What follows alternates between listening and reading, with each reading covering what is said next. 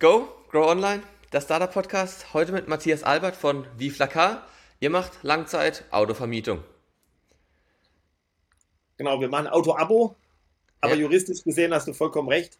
Es ist ähm, eine Langzeit-Autovermietung all-in. Also, die Reifen sind dabei, es ist die Wartung dabei, Verschleiß, das Risiko für den Wertverlust wird übernommen durch den Anbieter, in dem Fall durch Vivlacar. Und das Besondere mhm. bei Vivlacar ist, wir nehmen nicht Fahrzeuge, die wir kaufen und dann sozusagen weitergeben, sondern wir nehmen Fahrzeuge, die beim Handel oder beim Importeur zur Verfügung stehen und uns zur Verfügung gestellt werden. Das heißt, wir haben eine Art Airbnb entwickelt für Fahrzeuge mhm.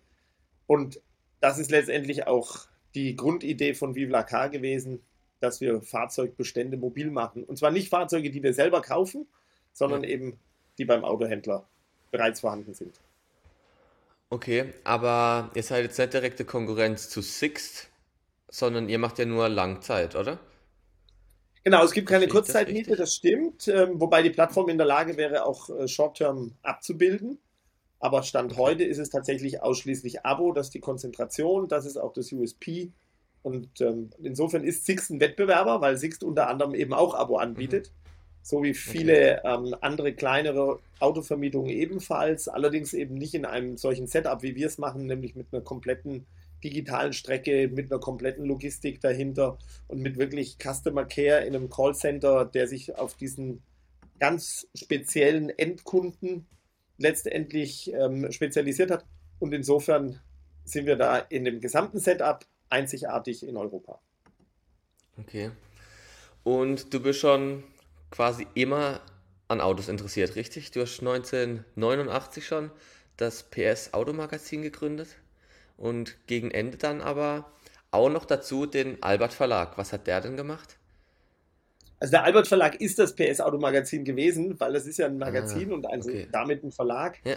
Ähm, ich habe mich tatsächlich bereits äh, in sehr jungen Jahren selbstständig gemacht, weil ich neben der kaufmännischen Lehre, die ich hatte, und ich hatte schon mit 15, 16 den Traum, irgendetwas selber mhm. zu machen. Und es gab damals okay. ein Magazin, das hieß Die Geschäftsidee. Norman Rentrop, der Verlag in Bonn, den gibt es heute noch.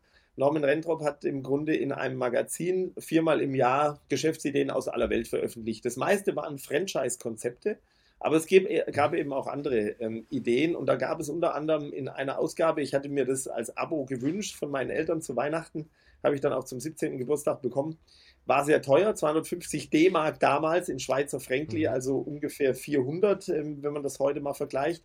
Also extrem teuer für vier solche Ausgaben. Und da war eine Geschäftsidee tatsächlich drin, die ich mir gut vorstellen konnte, weil ich in der Tat völlig autobekloppt schon damals war. Und ähm, da ging es um nichts anderes als um die Abbildung von Gebrauchtwagen mit Bild, also Verkaufsanzeigen mit Bild das war zu dem damaligen Zeitpunkt, wir reden immerhin von ähm, 30 Jahren zurück oder 35 Jahren, ähm, gab es nur Anzeigen in Tageszeitungen. Da war das mhm. Internet mhm. nicht vorhanden. Ähm, es gab tatsächlich nur die Tageszeitung mit einer riesigen Bleiwüste von Gebrauchtwagen. Und die Innovation war zu sagen, man macht das Fahrzeug praktisch visuell sichtbar über ein mhm. Bild und man druckt es ab in einem kleinen Magazin, das man kostenlos verteilt.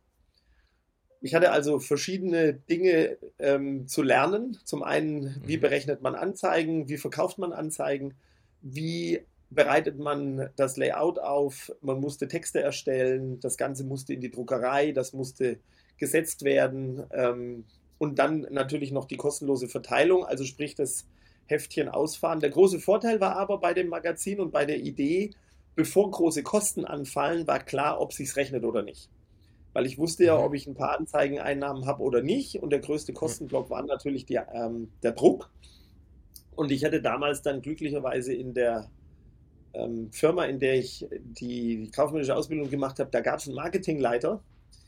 Ähm, und der Marketingleiter hat sich dieser Idee mit angenommen und viele Mittagspausen mit mir verbracht, um mir einfach grundsätzlich mit die Basics auf den Weg zu geben. Wie berechnet man eben zum Beispiel eine Anzeige? Was ist ein Dreispalter? Was ist ein Zweispalter? Wie funktioniert das? Ähm, auch Druck, Satz, Layout, das waren alles Themen, ähm, denen er sich angenommen hat. Und ich glaube, das ist auch schon eine der wichtigsten Lehren, die ich aus meinen äh, 30 Jahren Selbstständigkeit ziehen kann. Es ist wichtig, zu welchem Zeitpunkt auch immer irgendjemanden zu haben, der einen als Mentor begleitet, der mhm. wohlwollend ähm, und aber auch kritisch auf eine Geschäftsidee schaut und ganz kritisch und andererseits eben sehr hilfend und unterstützend und gar nicht mit Kapital, sondern vor allem mit Know-how und gutem Zuspruch ähm, sich des Themas annimmt, seine Kontakte vermittelt. Er hat mir damals eben diese Druckerei vermittelt, bei der ich das dann herstellen konnte. Die hat auch keine Vorkasse verlangt, sondern hat darauf vertraut, mhm. Dass ich diese 2000 D-Mark für den Druck schon irgendwie aufbringen werde. Und das ist, glaube ich, wirklich eine ganz entscheidende ähm, Lehre aus dem Ganzen. Auch nachfolgend immer wieder, wenn ich neue Themen begonnen habe, gab es immer Menschen, die es eben aus ihrer Erfahrung heraus sehr wohlwollend begleitet haben. Okay, dann finde ich die Frage gleich spannend. Wie machst du das heutzutage? Jetzt bist du an der Position, würde ich sagen, du könntest Mentor sein. Bekommst du öfters mal eine Anfrage oder kommt es dann einfach so aus dem täglichen Geschäft, dass du jetzt jemand siehst, okay, aus der zweiten Reihe, den würde ich gern heranziehen oder wie passiert es? Warst du schon mal Mentor auch jetzt? Das ist eine wirklich spannende Frage, da muss ich gerade nachdenken. Also ich habe sicherlich ähm, immer wieder Menschen getroffen, die eine, eine Idee hatten oder etwas entwickeln mhm. wollten und dann habe ich dort eben meine Erfahrungen mit eingebracht, aber nicht in der Form, dass ich jetzt wirklich zeitlich mich stark engagiert habe. Mhm. Das ist aber auch, glaube ich, gar nicht notwendig. Also ich war bestimmt schon 20, 30 Mal mit begleitend ähm, bei, bei einer Idee oder bei einer, bei einem unternehmerischen Entscheidung, ähm, wo ich praktisch beratend, ohne dass das in irgendeiner Form in ein Mandat gemündet mhm. hätte oder dann sehr langfristig war. Aber ich gebe meine Erfahrungen da gerne weiter und ähm, bin auch jemand, der gerne sich etwas anschaut, zuhört und dann eben entsprechend ähm, aus einer ganz einfachen, meistens eben nicht sehr tiefen Analyse, aber aus der Erfahrung heraus eben dann tatsächlich auch einen Ratschlag geben kann. Und wie läuft es dann eben ab? Also ich stelle mir jetzt vor, eben die Zuhörer sind eben eher äh, jüngeren Alters und haben vielleicht gar keinen Mentor. Wie kriege ich jetzt einen Matthias dazu, mir zu helfen? Das ja, also das glaube ich grundsätzlich nicht. Ich glaube, jeder hat einen Mentor in seinem Umfeld. Man muss ja. ihn nur finden, entdecken, suchen. Ähm, das kann auch jemand sein, der erstmal gar nichts mit dem eigentlichen, mit der Idee zu tun hat. Das muss nur jemand sein, der eben zuhören will und kann und der mit einem mhm. mitdenken will. Das ist, glaube ich, erstmal die wichtigste Grundvoraussetzung. Ja? Und das kann ein Lehrer sein, das kann ein Ausbilder sein, das kann ein Arbeitskollege sein, das kann genauso gut ein Verwandter sein, das kann auch der Steuerberater des Vaters sein, wenn es den gibt. Ähm, mhm oder andere Menschen im, im Umfeld. Und ähm, ich glaube, das Entscheidende ist erstmal, dass man zu demjenigen Vertrauen hat ähm, und dass er bereit ist, eben Zeit aufzuwenden, um es mit einem zu erarbeiten und seine Lebenserfahrung da einbringt. Umso besser natürlich, wenn es jemand ist, der Erfahrung in dem Markt hat oder der mhm. Erfahrung hat in diesem Segment, also der ganz praktische Tipps geben kann. Aber es reicht ja auch schon, ähm, wenn man jemanden anspricht, dem man vertraut, mit dem man das ganze Thema besprechen kann, wo man dann wirklich ein, ein erstes Feedback bekommt und der wiederum kennt ja vielleicht jemanden, der dann weiterhelfen mhm. kann. Also ein Netzwerk ist ja immer etwas, was sich aufbaut von einem Punkt ausgehend. Und ich kann heute alles, was ich heute unternehmerisch mache, wirklich alles, zurückführen auf die damalige Geschäftsidee. Alles, was mhm. dann daraus resultiert ist, was sich dann entwickelt hat, hat wieder einen Bezugspunkt in der Vergangenheit. Ja. Spannend. Und wie würdest du sagen, kam das, also dass du schon mit 15, 16 gesagt hast, du willst was Eigenes machen? Kam das von deinen Eltern oder in der Schule irgendwas passiert? Oder? Gar nicht, ja. Das ist, das ist eine interessante Frage. Also grundsätzlich so, von meinen Eltern kommt sicher gar nicht. Mein Vater ist äh, oder war ähm, Beamter und äh, meine mhm. Mutter einfach Hausfrau. Insofern gibt es da kein unternehmerisches Gen, was ich hätte ähm, vererbt bekommen. Aber ich glaube, was mich sicherlich immer schon fasziniert hat, war eben etwas zu gestalten, etwas zu machen, etwas mit aus eigener Kraft heraus ähm, zu tun. Und ich glaube auch, dass eben die Initialzündung sicherlich zum damaligen Zeitpunkt war, dass ich die Ausbildung, die ich gemacht habe, fand ich zwar interessant, aber eben nur in ganz mhm. bestimmten Punkten und Phasen und hat mich sonst sehr gelangweilt. Und ähm, ich war bereit, schon damals bereit, eben viel, viel mehr Zeit auf irgendeine Sache aufzuwenden, mhm. mich viel mehr zu engagieren, mich viel mehr einzubringen. Aber dabei war eben immer auch, ähm, dass ich der Meinung war, es muss mir auch irgendwie Spaß machen, es muss irgendwie laufen. Also ich bin ganz schlecht ähm, in Disziplin und ich bin ganz schlecht in mich durch etwas durchquälen. mhm. ähm, wenn ich darin nicht zum einen den Sinn sehe oder es mir in irgendeiner Form Spaß macht und mich treibt. Also insofern glaube ich, war der Hauptauslöser äh, dafür, dass ich mich wahnsinnig gelangweilt hatte dort, wo ich war und der Meinung war, ich muss irgendwas selber machen. Okay, ja, guter Grund, Langeweile. Ähm, und wie kam die Liebe zum Auto? Und die gab es schon früh. Also Fahrzeuge und Autos haben mich schon ganz früh fasziniert, ja, also schon als kleines Kind. Also insofern, ähm, das war dann eher ein Zufall, dass ich eine Geschäftsidee gefunden mhm. hatte, die tatsächlich zu dem passt, was ich dann eben auch noch faszinierend finde. Okay. Ähm, ich habe dann angefangen, in dem Blättchen eben zu schreiben. Ich habe natürlich auch fotografiert, habe daraus dann, und das ist dann so die weitere Abfolge, daraus hat sich dann eine Werbeagentur entwickelt, weil eben ein Anzeigenkunde eigene Produkte entwickelt hat, damals im Bereich äh, mhm. Tuning. Das heißt, ein Spoiler für einen Golf 1, den hat er vertrieben über einen großen Katalog, hatte plötzlich so viele Anfragen, dass er nach einer Lösung gesucht hat in Kommunikation, also eine Anzeige, eine kleine Broschüre, da mussten Bilder gemacht werden. Aber ich hatte eben das Know-how, ähm, mhm. Layout, Satz, Text, Bild zu verbinden zu einem Prospekt, zu einem Katalog dann. Und das habe ich genutzt und ähm, habe auch nie mich gescheut, wenn eine Aufgabe oder irgendeine Frage an mich herangetragen wurde, habe ich grundsätzlich nie für mich eine, eine zu große oder unüberwindbare Hürde gesehen. Also man muss sich selber natürlich schon etwas einschätzen, aber keine Angst vor großen Aufgaben, keine Angst vor mhm. neuen Aufgaben, keine Angst vor Herausforderungen. Ähm, letztendlich das Einzige, was passieren kann, ist, dass man es eben nicht schafft, dass man scheitert. Ja, und das Scheitern gehört aber natürlich dazu. Und ähm, mhm. insofern glaube ich, ist es erstmal das Wichtigste, auch völlig offen immer zu sein, hinzuhören und zu schauen, was am Wegesrand sich noch für Möglichkeiten und Chancen ergeben und die dann eben zu ergreifen. Und das habe ich gemacht und habe eine Agentur dann gegründet, die war auch lange Zeit die größte Agentur in Deutschland ähm, und auch in der Schweiz für Automobilzubehör und Tuning. Es waren in der Spitze mhm. 25 Mitarbeiter dann und wir haben große Etats betreut die Agentur gibt es heute noch, die ist heute noch sehr erfolgreich. Unter anderem äh, arbeitet sie für BBS, für KW, für Goodyear, ähm, für Dunlop, ähm, für verschiedene Tuner auch nach wie vor. Also das hat sich etabliert. Und da dieses Know-how, das ich sozusagen mit, dem, mit den Anzeigen und dem kleinen Blättchen, das ich verlegt habe, 10.000 Auflage, also nichts Großes, ähm, mhm. das Know-how, was ich mir da angeeignet hatte, konnte ich eben auf die Agentur gut übertragen. Aus der Agentur sind dann ist dann eine Beteiligung geworden an einem Autohaus, weil ein Bekannter eben eine Beteiligung an einem Autohaus verkaufen wollte. Habe ich gemacht. Und ähm, daraus ist eine, eine, Autohausgruppe entstanden mit 13 Standorten mhm. und über 130 Millionen Umsatz. Also auch da ähm, aus kleinen Anfängen eben dann Chancen genutzt und weiter aufgebaut und entwickelt. Ja. Heute verkaufe ich die Autohäuser wieder, weil ähm, ich der Meinung bin, dass ich mich auf Vive la Car konzentrieren will. Und Vive la Car, die Idee entstand ja auch aus dem Autohaus heraus. Mhm. Das heißt, wie? Na gut, wir hatten, ähm, wir hatten rund ähm, 100 Fahrzeuge eines bestimmten Modells, eines Peugeot 208, um genau zu sein. Mhm. Da war durch eine Aktion des Herstellers der Preis am Markt schlichtweg zerstört. Mhm. Ähm, für dieses Auto, egal ob als Neuwagen oder Jahreswagen, gab es genau das gleiche Geld. Das waren damals rund 10.000 ähm, Euro. Der Jahreswagen hat gleich viel gekostet wie der Neuwagen, weil es so mhm. viele Neuwagen gab, dass der Preis ja. extrem unter Druck war. Und da war dann eben kurze Zeit, ich habe mich mit meinem Team zusammengesetzt, mit den Geschäftsführern, haben überlegt, was können wir mit diesen über 100 Fahrzeugen machen, die wir im Bestand haben. Wenn wir die heute verkaufen, machen wir null Ertrag. Und wir waren alle der Meinung, wir müssen die Zeit irgendwie überbrücken, bis der Preis wieder ein bisschen stabiler ist und wieder ein bisschen nach oben geht. Und die Zeit der Überbrückung haben wir dann eben ähm, kam dann irgendwie die Idee auf, ob man nicht das Fahrzeug nicht nutzen könnte, ja. Ähm, ob man nicht vielleicht Kunden das zur Verfügung stellen könnte. Werkstattersatzwagen, dann waren wir aber der Meinung, der Aufwand ist zu groß, Auto immer rein, raus, also Kurzzeitvermietung ist viel Aufwand. Mhm. Und ähm, wir haben dann einfach die Autos freigegeben, den Verkäufern zur Langzeitmiete.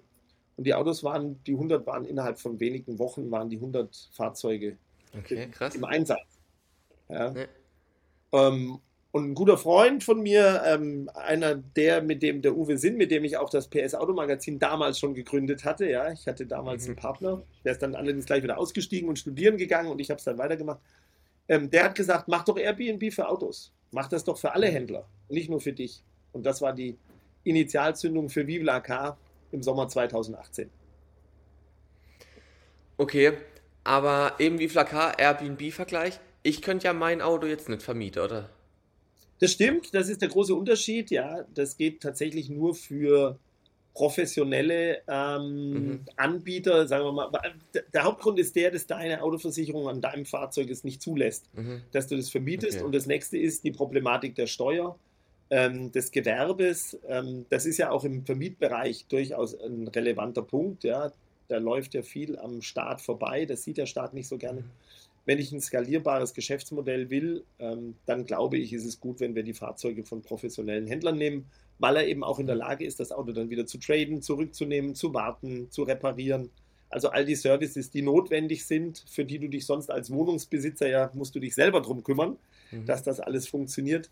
Ähm, zumal du eben in der Regel nicht drei Autos rumstehen hast. Es gibt Menschen, die haben in der Tat mehrere ja. Wohnungen, aber es gibt wenig Menschen, die haben fünf Autos, die sie dann auch gerne noch vermieten wollen. Ähm, ja. Also insofern ähm, bin ich davon überzeugt, dass wir aufs richtige Geschäftsmodell setzen, indem wir eben als Anbieter Partner haben, die das professionell betreiben. Wobei okay, es das bei Airbnb, ja. ne, bei Airbnb gibt es das mittlerweile auch. Also es gibt ja ganze Wohnkomplexe, die werden nur mhm. gebaut für Airbnb-Vermietung.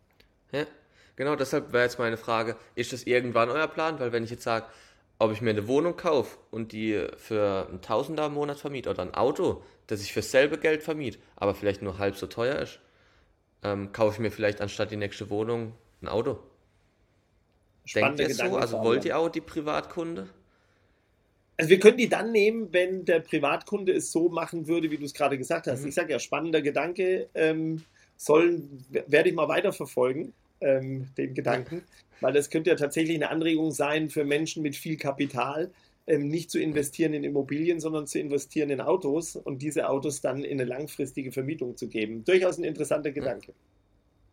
Ja, und vielleicht auch als Einstieg. Also ich sage jetzt mal, eben einer mit 20 kann sich vielleicht noch ein Auto leisten, aber eine Wohnung ist noch ein Step zu weit. Dann seid ihr so der Zwischenpunkt zwischen Immobilieninvestor und gar nicht investieren.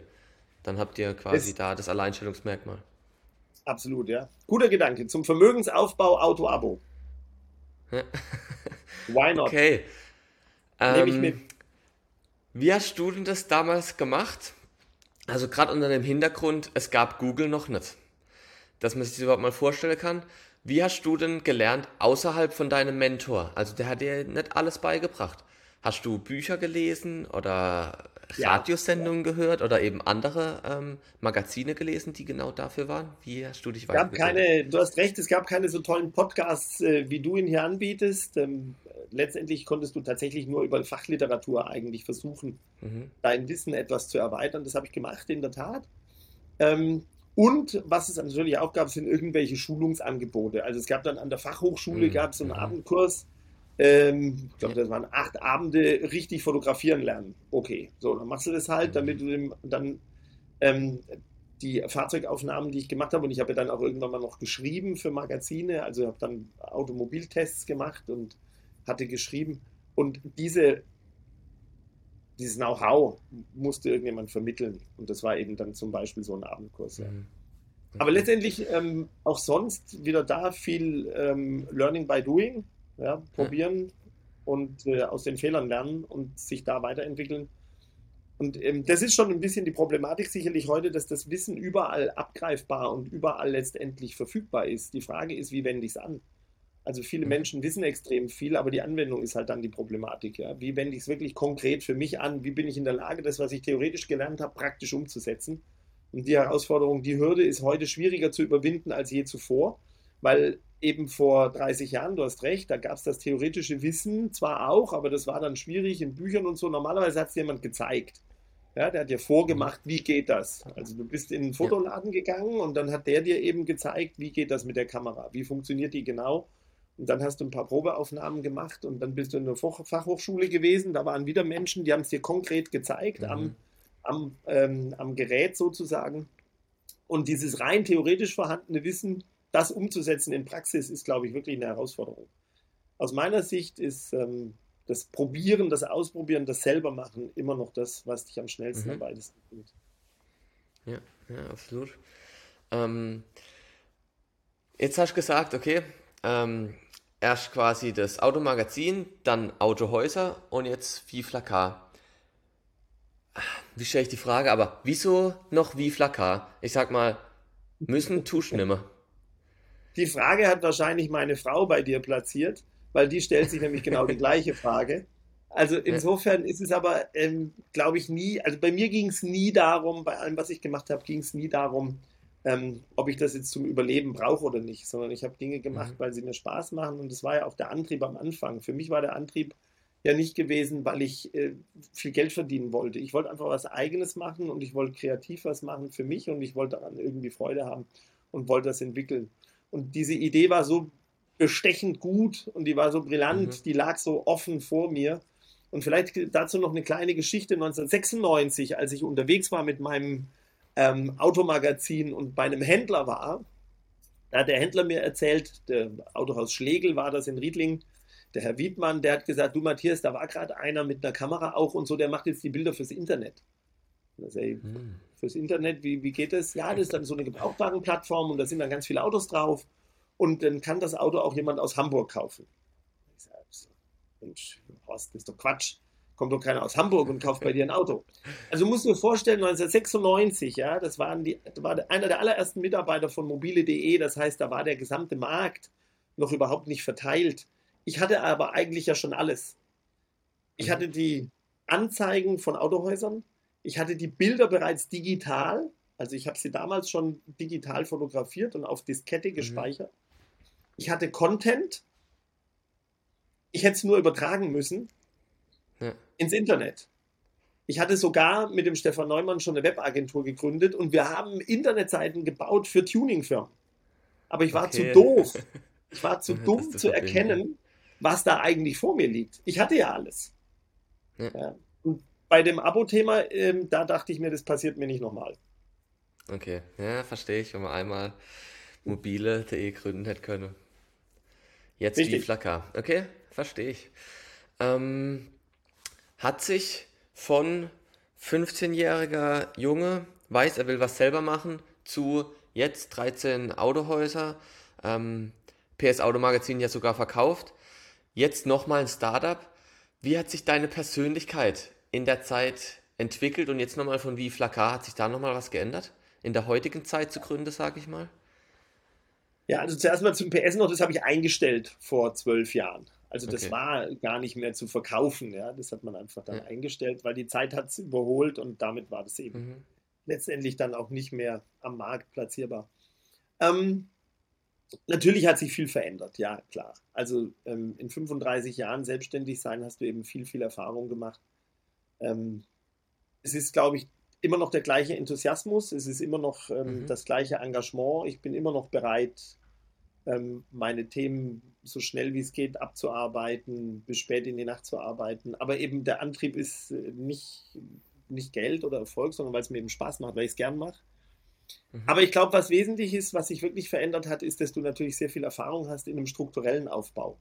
Du hast sehr viel Erfahrung mhm. gesammelt, ähm, dass du die Themen einfach oftmals auch mit einem ganz anderen Blick und mit einem weiteren Blick angehen musst du machst diese Spontanfehler nicht mehr, sondern du versuchst eben, ein, wenn du ein Geschäftskonzept hast, dann versuchst du eben langfristiger die Themen zu planen, durchzuorganisieren.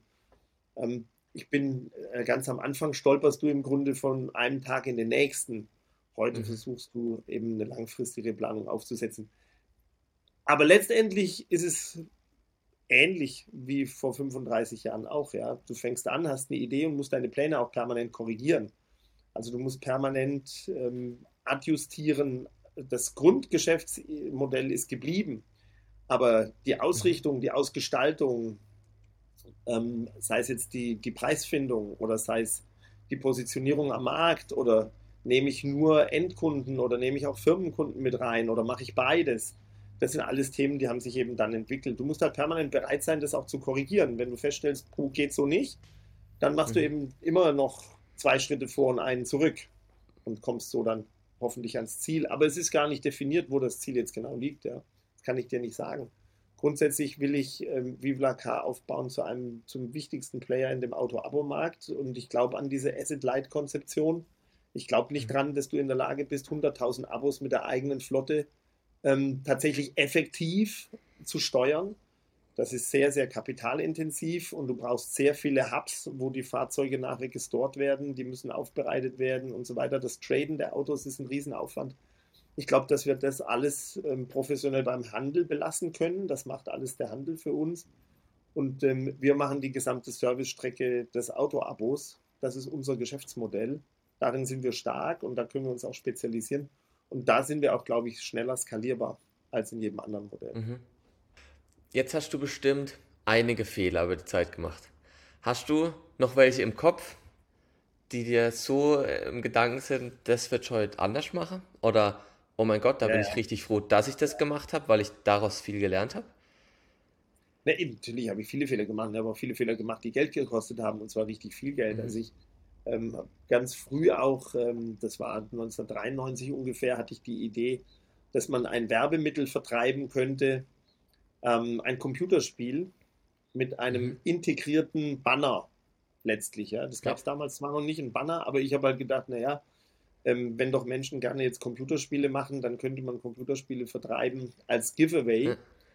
Und ähm, habe dann ein Spiel programmieren lassen, das war so ähnlich wie Pac-Man und äh, zwei, drei andere. Und diese Computerspiele hatten praktisch oben einen fixen Banner und den konnte man fix programmieren. Und dann war eben für das Autohaus bla bla bla oder die Gärtnerei, was weiß ich, die hätte dann 100 solche mhm. Disketten bestellen können und die eben an die Kunden verteilen. Und ich war damals dann tatsächlich in der Lage, ähm, und auch da wieder keine, keine Scheu vor irgendwelchen großen Themen. Ich hatte das dann wirklich platzieren können in den drei großen Werbemittelkatalogen, die es damals gab. Das war der Oppermann, das war der Saalfrank und noch einer, den habe ich jetzt vergessen.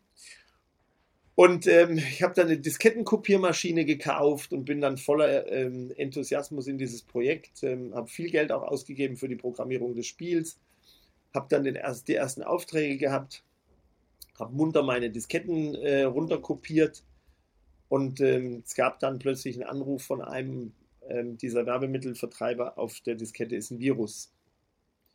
Und dieser Virus ähm, hat tatsächlich bewirkt, dass wenn du die Diskette ins Laufwerk geschoben hast, ähm, dass die einfach, der war ein harmloser Virus zwar, aber der war dahingehend total gefährlich. Der hat nämlich alles kopiert, was auf der Festplatte war, und zwar so lange, bis die Festplatte voll war. Und dann gab es einen Error mhm. und dann ist das System abgeschmiert. Und ich habe diesen Virus tatsächlich über 100 Mal an 100 Firmen verschickt und da waren Companies dabei wie äh, Bayer in Leverkusen, da war eine Sparkasse Köln und so weiter. Und das war ein ziemliches Desaster. Und ähm, es gab ein Virus, tatsächlich ein, ein, Programm, das hätte den Virus erkennen können, schon zum damaligen Zeitpunkt. Ich bin aber gar nicht auf die Idee gekommen, meine Disketten auf ein Virus zu überprüfen. Mhm. Also ganz viele Fehler in Reihe gemacht. Ähm, das war dann tatsächlich, konnte ich es insofern einigermaßen retten. Ich bin natürlich aus den Katalogen sofort rausgeflogen, das Projekt war sofort mhm. tot. Ähm, und ich habe dann ähm, diesen 100 Firmen diese Viruserkennungs- und auch Beseitigungssoftware umsonst zur Verfügung gestellt. Die hat 199 Euro gekostet. Also habe ich dann entsprechend 20.000 aufwenden müssen. Das war für mich damals unfassbar viel Geld, ja, und mhm. habe mit Anmeldung umgekaspert. Und das hat mich schon ziemlich stark eingebunden und hätte mich fast mit knapp 25 ähm, meine gesamte Karriere und auch mein gesamtes Kapital gekostet. Ich hatte Glück, dass kein Unternehmen dann tatsächlich in irgendeiner Form ähm, den Schaden ersetzt haben wollte. Mhm. Ja, es gab dann ein paar Schreiben hin und her.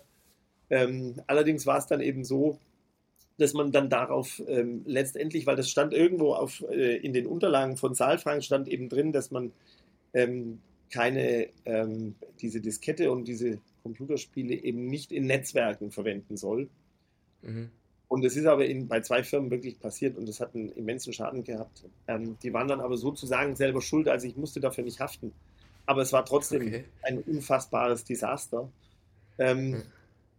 Und das ist etwas sicherlich, also ich bin schnell begeistert und gehe Dinge dann schnell an, habe aber gelernt, dass es gut ist, Menschen draufschauen zu lassen, die deutlich mehr in die Details gehen, mhm. die deutlich mehr ähm, Sorgfalt auch walten lassen die dadurch dann zwar länger brauchen und das manchmal für mich erstmal mühsam erscheint, aber ich zwinge mhm. mich heute dazu, ähm, auch nach der Erfahrung eigentlich dann sehr schnell, habe ich mich dazu gezwungen, einfach Themen nochmals prüfen zu lassen, ähm, nochmal jemanden drüber schauen zu lassen, auch Berater zu engagieren, die zwar Geld kosten, die sich aber eben die Zeit nehmen im Detail. tatsächlich mhm. nochmal zu überprüfen, ist denn alles wirklich so gemacht worden, wie es sein müsste. Ja, okay. Also Zeug genauer betrachten quasi, um Fehler vorher auszumerzen. Hast ja, du was, wo du sagst? Genau, ja. und Know-how, einfach auch Know-how einkaufen, ja. Also wenn du eben sagst, boah, mhm. da bin ich mir jetzt unsicher, ob das ja rechtlich ist oder ob das betriebswirtschaftlich ist, ob das steuerlich ist. Ähm, oder ob das bei, in diesem Falle ähm, wäre das so gewesen, ich hätte einfach jemanden, der von IT irgendwie richtig Ahnung mhm. hat, ja, mal drüber schauen lassen sollen und sagen schon, guck mal, so ist das, so sieht das aus. Habe ich an alles gedacht. Mhm. Okay. Und hast auch so den größten Durchbruch, wo du sagst, das war der Tag, da wusste ich, das klappt alles? Das ist eine gute Frage. Du hast diese Tage immer wieder und dann stellst du fünf Wochen später fest, oh, doch was übersehen. Mhm. Also letztendlich, ähm, es ist nicht, es ist nie 0 und 1, es ist äh, immer letztlich schwarz-weiß, ja. Ähm, du hast immer Graubereiche dazwischen. Natürlich hast du ganz viele kleine Erfolge. Ähm, und es ist auch gut, die zu feiern. Und ähm, ob das jetzt die Eröffnung eines neuen Standortes ist bei den Autohäusern, ob das der Kauf eines Magazins in der Schweiz war und der Verkauf. Ich habe mal die Autoillustrierte gekauft von der Motorpresse und dann auch mhm. wieder weiter veräußert. Ähm, das waren beides mal gute Tage, sowohl der Kauf wie der Verkauf. Ja. Aber das sind alles Etappen auf einem ganz langen Marathon. Und dieser Marathon ist eben das Leben ein, eines Unternehmers, eines Selbstständigen. Und deswegen sind das immer nur alles kleine Bausteine in einem ganz langen Weg. Mhm guter Überschwung zu, hast du eine Lebensvision, Mission, so einen Lebenssinn? Nicht im Sinne von ein fernes Ziel. Das hatte ich, mhm. glaube ich, noch nie. Ja. Also, ich meine, da gibt es ja tausende von äh, Sprüchen und äh, Lebensweisheiten. Und ich glaube schon, eine, die sehr richtig ist, ist, dass du natürlich überhaupt nicht weißt, und ich meine, das stellen wir heute ja alle mit Erschrecken fest, und gerade du in deinen jungen Jahren und viele deiner Zuhörer werden ein Stück weit ähm, verwundert sein, in welcher Welt sie jetzt aufwachsen. Wenn wir uns mhm. mal anschauen, ähm, ich hatte jetzt tatsächlich 40 Jahre eigentlich keine großen Außeneinflüsse oder Ereignisse, ähm, die mein Leben beeinflusst hätten, weder im Negativen noch im Positiven. Wir hatten eine extrem stabile Zeit, ja. Wir hatten den Fall mhm. der Mauer in Deutschland, wir hatten danach eine lange Phase von Aufschwung. Ähm, wir haben die, das Thema Digitalisierung, was ganz viele Prozesse extrem erleichtert hat. Wir haben 86 das Thema Tschernobyl gehabt. Das war so ein bisschen ein Break, wo man dachte, ui, Atomenergie, Problem. Mhm. Ähm, dann gab es die Finanzkrise oder 9-11. Das war aber nichts, was die Masse der Bevölkerung wirklich berührt hat. Jetzt haben wir das Thema Inflation, wir haben Krieg mitten in Europa. Ähm, wir haben das Thema mit dem Klimawandel, wir haben Corona. Also schon brutale Außeneinflüsse, die, glaube ich, extrem darauf hinwirken, dass du eben nicht sagen kannst, ich kann lange ganz toll planen. Ähm, letztendlich mhm. reagiere ich mehr oder minder täglich auf die Dinge, die kommen. Und ich versuche eben den Tag und die Wochen und das Leben für mich so zu gestalten, dass ich damit ähm, sozusagen zufrieden bin. Das bedeutet Arbeit, das bedeutet auch Schmerz, aber das bedeutet eben auch immer, sich Auszeiten zu nehmen und ähm, das Erreichte zum einen zu genießen oder eben auch nur mhm. Zeit für sich, mit sich, mit den Dingen, die einem Spaß machen, mit der Familie, mit Freunden zu verbringen. Und ich glaube, die Balance musst du eben für dich finden. Und wenn sich die Balance mal verschiebt, auch dahingehend, dass du sagst, naja, jetzt ist eben eine Phase, da muss ich brutal viel arbeiten, dann wäre das eben so. Dann muss die andere Phase eben auch wieder Zeit haben und greifen. Und ich glaube, diese Balance muss jeder für sich selbst entwickeln. Und wo, wo du, wohin du das für dich verschiebst, ähm, ist, glaube ich, auch wertungsfrei du kannst sagen, 90 Prozent meines Lebens muss Freizeit sein und 10 Prozent ist Arbeit. Mhm. So what? Wenn du dann mit den 10 Prozent so leben kannst, wie das für dich okay ist, ist das alles in Ordnung. Und wenn du sagst, ich will 90 Prozent arbeiten und 10 Prozent Freizeit ist für mich genauso okay. Entscheidend ist, beschwer dich nicht drüber, sondern regel es für dich mhm. so, dass du damit zufrieden und glücklich bist. Okay, und wie ist es bei dir? Wie sieht so ein Alltag von dir aus? Ja, gut, also ich würde schon sagen, dass ich, ähm, wenn wir mal die 24 Stunden nehmen, dann sind das sicherlich ähm, 10 Stunden Arbeit. So, jetzt ist aber die Frage, wie intensiv gestaltest du das? Ähm, und klar kreisen meine Gedanken immer auch ähm, mhm. um, um die Themen, die ich so mache. Aber ich bin immer in der Lage, auch abzuschalten. Ich kann, kann auch äh, drei Stunden, fünf Stunden, drei Tage, fünf Tage gar nicht dran denken und wirklich off sein. Das mache ich aber selten ähm, weil mich die Themen dann nachher wieder einholen. Deswegen mache ich das extrem selten. Also, dass ich wirklich mal, ich glaube, ich war jetzt das erste Mal seit 35 Jahren mal wirklich fünf Tage off, weil ich im Amazonas unterwegs war und da gibt es einfach überhaupt keinen Empfang. Und zwar gar nicht. Also bei nichts. Mhm. Weder, weder äh, WLAN noch Handy, da gibt es überhaupt nichts. Und dann bist du wirklich mal fünf Tage off. War auch, war auch spannend, aber mhm. nichts, wo ich jetzt sage, boah, da habe ich jetzt so viel Energie gezogen, dass ich das brauche. Mhm. Okay. Und das heißt, hast du aber irgendwas, dass du im Alltag abschalten kannst? Also hast du irgendwie eine Morgenroutine, wo du sagst, nach dem Aufstehen erstmal einen Kaffee und dann mache ich Sport und abends was zum Runterkommen. Da schaue ich immer Fernseher oder so. Einfach so, wie es sich gut anfühlt. Genau, so wie es sich gut anfühlt und so wie es kommt und so wie der Tag eben beginnt und so wie ich es machen kann. Also letztendlich gibt es keine fixe, für mich zementierte Routine. Das wäre, mhm. glaube ich, auch das Schlimmste. Also für mich wäre eine zementierte Routine wahrscheinlich auch ja. das Schlimmste, was mir passieren könnte. Also dieses klar in einem, in einem klaren Korsett gefangen zu sein, das ist, glaube ich, genau das, was ich nicht will. Und insofern gibt es es auch nicht in meinem privaten Bereich, dass ich sage, ich mache das dann immer genau so. Ähm, dann könnte ich auch morgens mhm. um acht anstempeln und abends um fünf ausstempeln. Das bin ich eben genau nicht. Okay, ja. Ja, weil da gibt es ja voll die zwei Richtungen. Also einer sagt, er braucht es unbedingt, um klar zu bleiben. Und ich bin auch ja in deinem Ding, wo man dann eben, ist ja gar kein Spaß mehr, auch wenn man jeden Tag genau dasselbe machen muss. ja. Also klar, ich meine, du kannst, genau, also ich glaube, dass es darauf ja ankommt, für dich selbst eben rauszufinden, womit du, womit du dich am wohlsten fühlst, ja. Und wenn einer sagt, ich muss um acht aufstehen und ich mache das und ich mache das, so what, fine. Mhm. Und wenn der andere sagt, nö, das ist nicht mein, mein äh, Weg, dann eben nicht meiner wäre es nicht. Und deswegen ich, mache ich das weder im Privaten noch im Beruflichen. Also ich versuche das generell zu vermeiden, dass ich ein festes Korsett habe. Okay. Ähm, wie machst du das mit Mitarbeitern? Mitarbeiterführung? Hast du dazu Tipps? Einfach, wenn ich jetzt ein Startup bin und die ersten Mitarbeiter kommen, sag mal, jetzt sind wir zu fünft. Wie gehst du sowas an? Ähm, ich glaube, ich habe immer Menschen gebraucht, die in der Lage sind, Mitarbeiter gut zu führen. Ich bin das nicht. Okay, also das wolltest ich du bin abgeben, niemand, ja? Ich bin niemand, der 300 Mitarbeiter gut führen kann.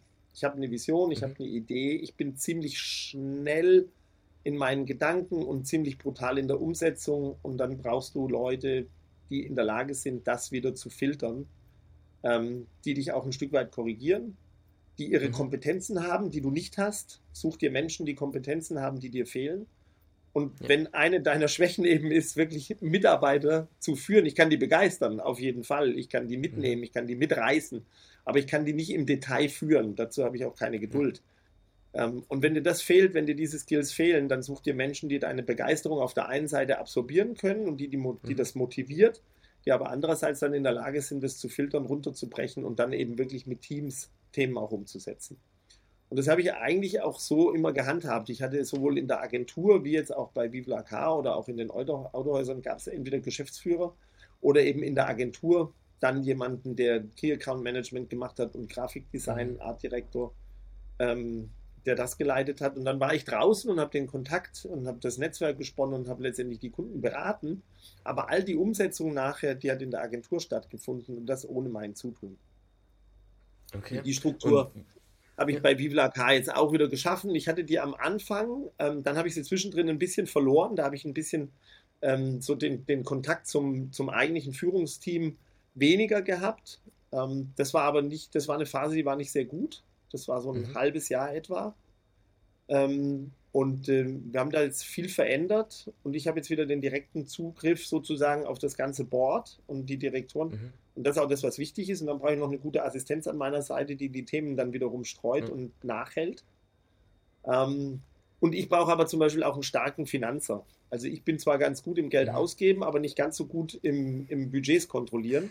Das ist nicht mein Ding. Wenn ich begeistert bin von irgendwas, ähm, dann mache ich das.